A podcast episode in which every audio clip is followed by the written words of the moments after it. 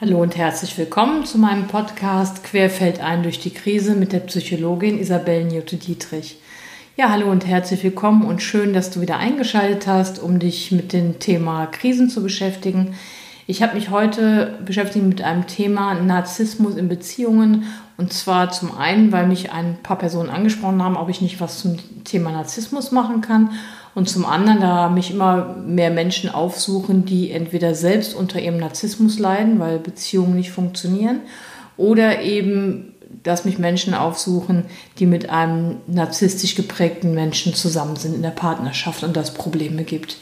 Genau, und ich denke, momentan sind Beziehungen ein großes Thema, weil wir ja alle eingeschränkt uns bewegen können. In Deutschland ist es zwar immer noch möglich, natürlich nach draußen zu gehen, aber trotzdem sind Unternehmungen eingeschränkt, Kontakte zu anderen Menschen sind eingeschränkt, so dass man mehr auf die Partnerschaft oder auf sich zu selbst zurückgeworfen ist.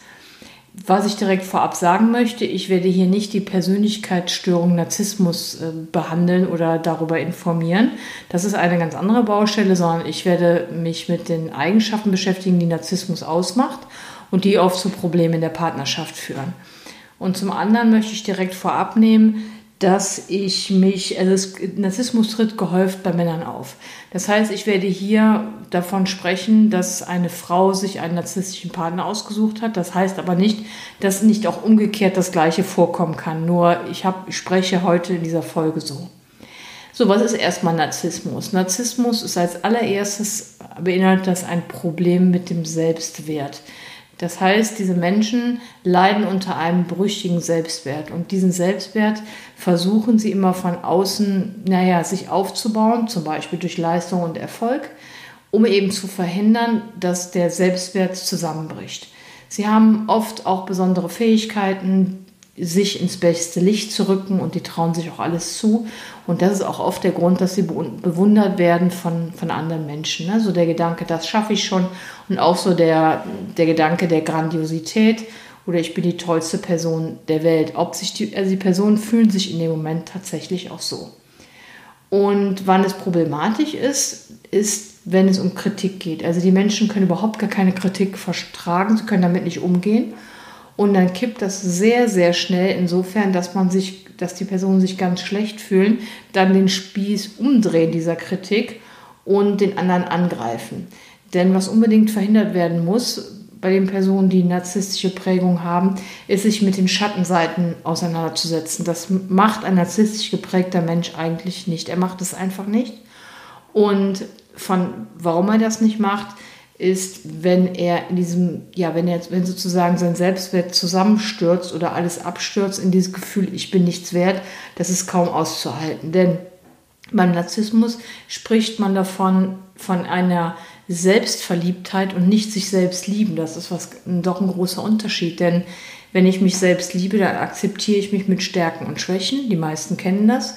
Und bei dem narzisstisch geprägten Menschen ist es eben eine Selbstverliebtheit in das Bild, das man sozusagen von sich hat und was aber nicht real ist.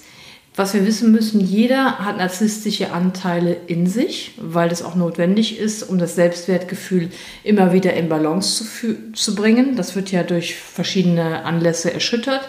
Und es ist wichtig, dass wir uns dann, dass wir unser Selbstwertgefühl wieder erhöhen. Das nennt man eben den positiven Narzissmus. Was ist jetzt der Unterschied zwischen positiven und negativen? Ich mache mal ein Beispiel mit Fitness. Wenn jemand Fitness betreibt, Sport betreibt, einfach aus dem Grund, weil das meinem Körper gut tut, dann ist das gesund für, für die Person und für den Selbstwert. Wenn jemand sich aber narzisstisch ausbeutet, das heißt, er muss immer perfekt gestylt sein, beispielsweise während des Sports. Auch die Muskeln müssen gestählert sein, die höchsten Berge müssen erklommen werden und das alles immer, damit ich mich wertvoll fühle. Das zeigt schon, wenn man mal so ein bisschen darüber nachdenkt, wie anstrengend dieses Leben auch ist, wenn man stark narzisstisch, negativ narzisstisch geprägt ist. Es ist sehr, sehr anstrengend, immer gut zu sein, immer fit zu sein. Und es ist auch eine Bedrohung, wenn andere das auch tun, weil was auch ein Thema ist, ist Neid. Man beneidet andere dann ganz schnell. Und was ein nächster Punkt ist, was, worum es ja heute geht, ist um Beziehungen. Das Zusammenleben mit einem narzisstisch geprägten Menschen ist höchst problematisch. Denn narzisstisch geprägte Menschen haben eine Unfähigkeit, mit anderen Menschen umzugehen. Deswegen fühlt man sich in deren Gegenwart auch nicht mehr, ja, man fühlt sich nicht mehr ungezwungen. Irgendwie hat man das Gefühl, man kann nichts richtig machen, man sei nicht richtig. Und man idealisiert dann als Partner diese Person auch, weil die wirken sehr oft sehr eloquent, sehr intelligent, können das alles. Und man selbst als Partner kommt mit dem eigenen Minder, mit dem Minderwertigkeitsgefühl in Kontakt. Und es besteht sozusagen keine Augenhöhe. Man selbst als Partner, der sich einen narzisstisch geprägten Partner aussucht, der ist für die narzisstische Person eine Bedrohung, denn es besteht die ganze Zeit die Gefahr, dass derjenige erkannt wird. Ja? Und deswegen muss man immer gucken, dass man dem sehr positiv begegnet, wenn man eine Beziehung führt, dass wirklich klar wird, ich will dir nichts Böses, denn die Meinung, die kann nicht von der eigenen Person getrennt werden. Und deswegen muss man immer sehr gut die Worte abwägen. Und dann zeigt sich natürlich, wie schwierig und anstrengend das einfach sein kann, weil man merkt man hat, man kann nicht immer diplomatisch sein. Ja, diese Probleme der Beziehungsfähigkeit will ich noch ein bisschen was dazu sagen. Oft ist es so, dass sich ein grandioser, grandios sucht sich komplementär Narzisst. Das heißt, ein grandios fühlender Mensch, also ein narzisstisch geprägter Mensch, sucht sich jemanden, der eher minderwertig ist, der sich minderwertig fühlt, nicht minderwertig ist, Entschuldigung, der sich minderwertig fühlt. Sowas wie, ich bin die schlechteste Person der Welt und der den Grandiosen bewundert, der sonst sich oft in, dessen, in dem Licht und wächst dadurch. Und was, warum ich, was ich zu Beginn gesagt habe, Frauen suchen sich oft einen grandiosen Mann und irgendwann, nach relativ schneller Zeit, kommt aber sehr, sehr viel in Kritik, Entwertung, und warum bist du so blöd? Und die komplementär sich minderwertig fühlenden Partner, die schlucken das und suchen in der Regel immer die Schuld bei sich. Und ja, wie die Anziehungskraft ist einfach, dass am Anfang ein unglaublich schöner Beginn ist. Man wird in den, ja, in den höchsten Tönen gelobt und in den Himmel gehoben. Und das ist auch das, warum die Paare oft lange zusammenbleiben, denn man denkt dann, ach, das muss ja, ich muss ja was ganz Besonderes sein, dass der mich so behandelt hat, weil der ist ja auch schon so besonders. Und wenn der mich dann besonders behandelt, bin ich auch was Besonderes. Und dann denkt man die ganze Zeit, ach, das muss doch wiederkommen. Also es gibt so eine gegenseitige Idealisierung. Und das heißt, die, die Person, die sich minderwertig fühlt, strengt sich die ganze Zeit an und wenn eine Krise kommt mit einem narzisstisch geprägten Menschen, dann kippt das auch, dann werden die wieder sehr nett und charmant. Das ist auch ein Kennzeichen, die charmant zu sein. Und dann denkt die Person wieder, ah, es geht doch. Und so lässt man sich quasi wieder einlullen, um es mal so zu sagen. Ja, also die Frauen sind oftmals in dieser Minderwertigkeit verhaftet, nehmen die Schuld auf sich und die Männer sind in ihrer Grandiosität verhaftet. Was ich natürlich oft gefragt werde und auch Menschen, die narzisstisch geprägt sind, fragen mich oft, ja, kann man das wegmachen? Gibt es da eine Lösung? Mm, und es ist so, dass ich habe da jetzt viel zu recherchiert und auch mal nochmal mich belesen. Wenn das ganze System nicht mehr funktioniert, das soll heißen Karriere, gutes Aussehen, kein Job, alles fällt zusammen. Die Partnerin, der Partner läuft weg. Es kommen viele narzisstische Kränkungen durch Falten und Altern. Und dann könnte es sein, dass sich persönliche Fragen gestellt werden nach persönlichen Werten oder was macht mich aus. Aber es braucht wirklich eine richtig dicke Krise und es braucht einen richtig guten, dicken Leidensdruck. Ansonsten ist es relativ aussichtslos, dass sich Narzissten therapeutische oder beraterische Unterstützung suchen. Also es muss das Wasser bis, wirklich bis zum Hals stehen. Also oftmals habe ich das wirklich so erlebt, dass die Person sagte, entweder mache ich jetzt was oder ich fahre vor einen Baum. Also wirklich, dass dieser ganz extremer Leidensdruck dann da ist das Leben zu beenden. So habe ich das zumindest zum einen gelesen in Fallbeispielen, aber auch tatsächlich selbst erlebt oder dass Menschen bei mir saßen und mir das so gesagt haben.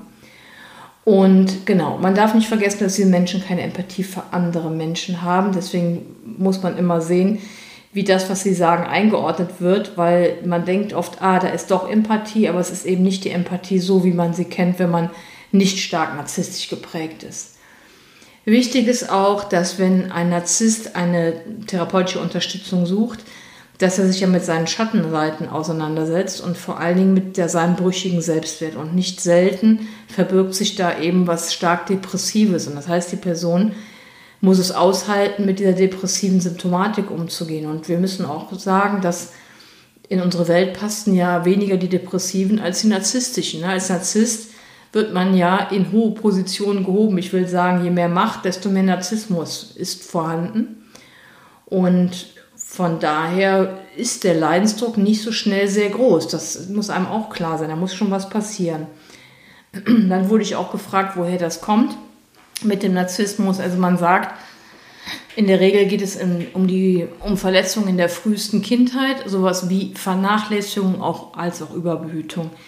Ich würde dazu aber zu den Ursachen vielleicht noch mal eine neue Folge machen, wenn da Interesse ist. Das war jetzt erstmal das Thema Beziehungen und worum es mir auch geht, dass wenn ich ein, was heißt ausgesucht, wenn ich ein, mit einem Menschen zusammen bin, der stark narzisstisch geprägt ist, ist es vielleicht schon auch wichtig für mich, der, der darunter leidet, zu gucken, was hat das mit mir zu tun, was hat das mit meinem Gefühl der Minderwertigkeit zu tun, wo kann ich da gucken, dass ich selbst verhaftet bin und daraus lernen, daran wachsen. Wenn man die Möglichkeit hat, was relativ unwahrscheinlich ist, aber es könnte ja sein, dass der eine oder andere zuhört, das gemeinsam zu lösen und daran, ja, daran zu wachsen will ich da nur mal einen Impuls geben, dass man das eben nicht nur so negativ immer sehen sollte mit dem Narzissmus, sondern gucken kann, was nehme ich da für mich mit und was hat das vor allen Dingen mit mir zu tun. Ja, also für heute bedanke ich mich jedenfalls fürs Interesse, fürs Zuhören und ich wünsche alles Gute und bleibt gesund. Mit herzlichen Grüßen, Ihre Psychologin Isabel Nieto-Dietrich.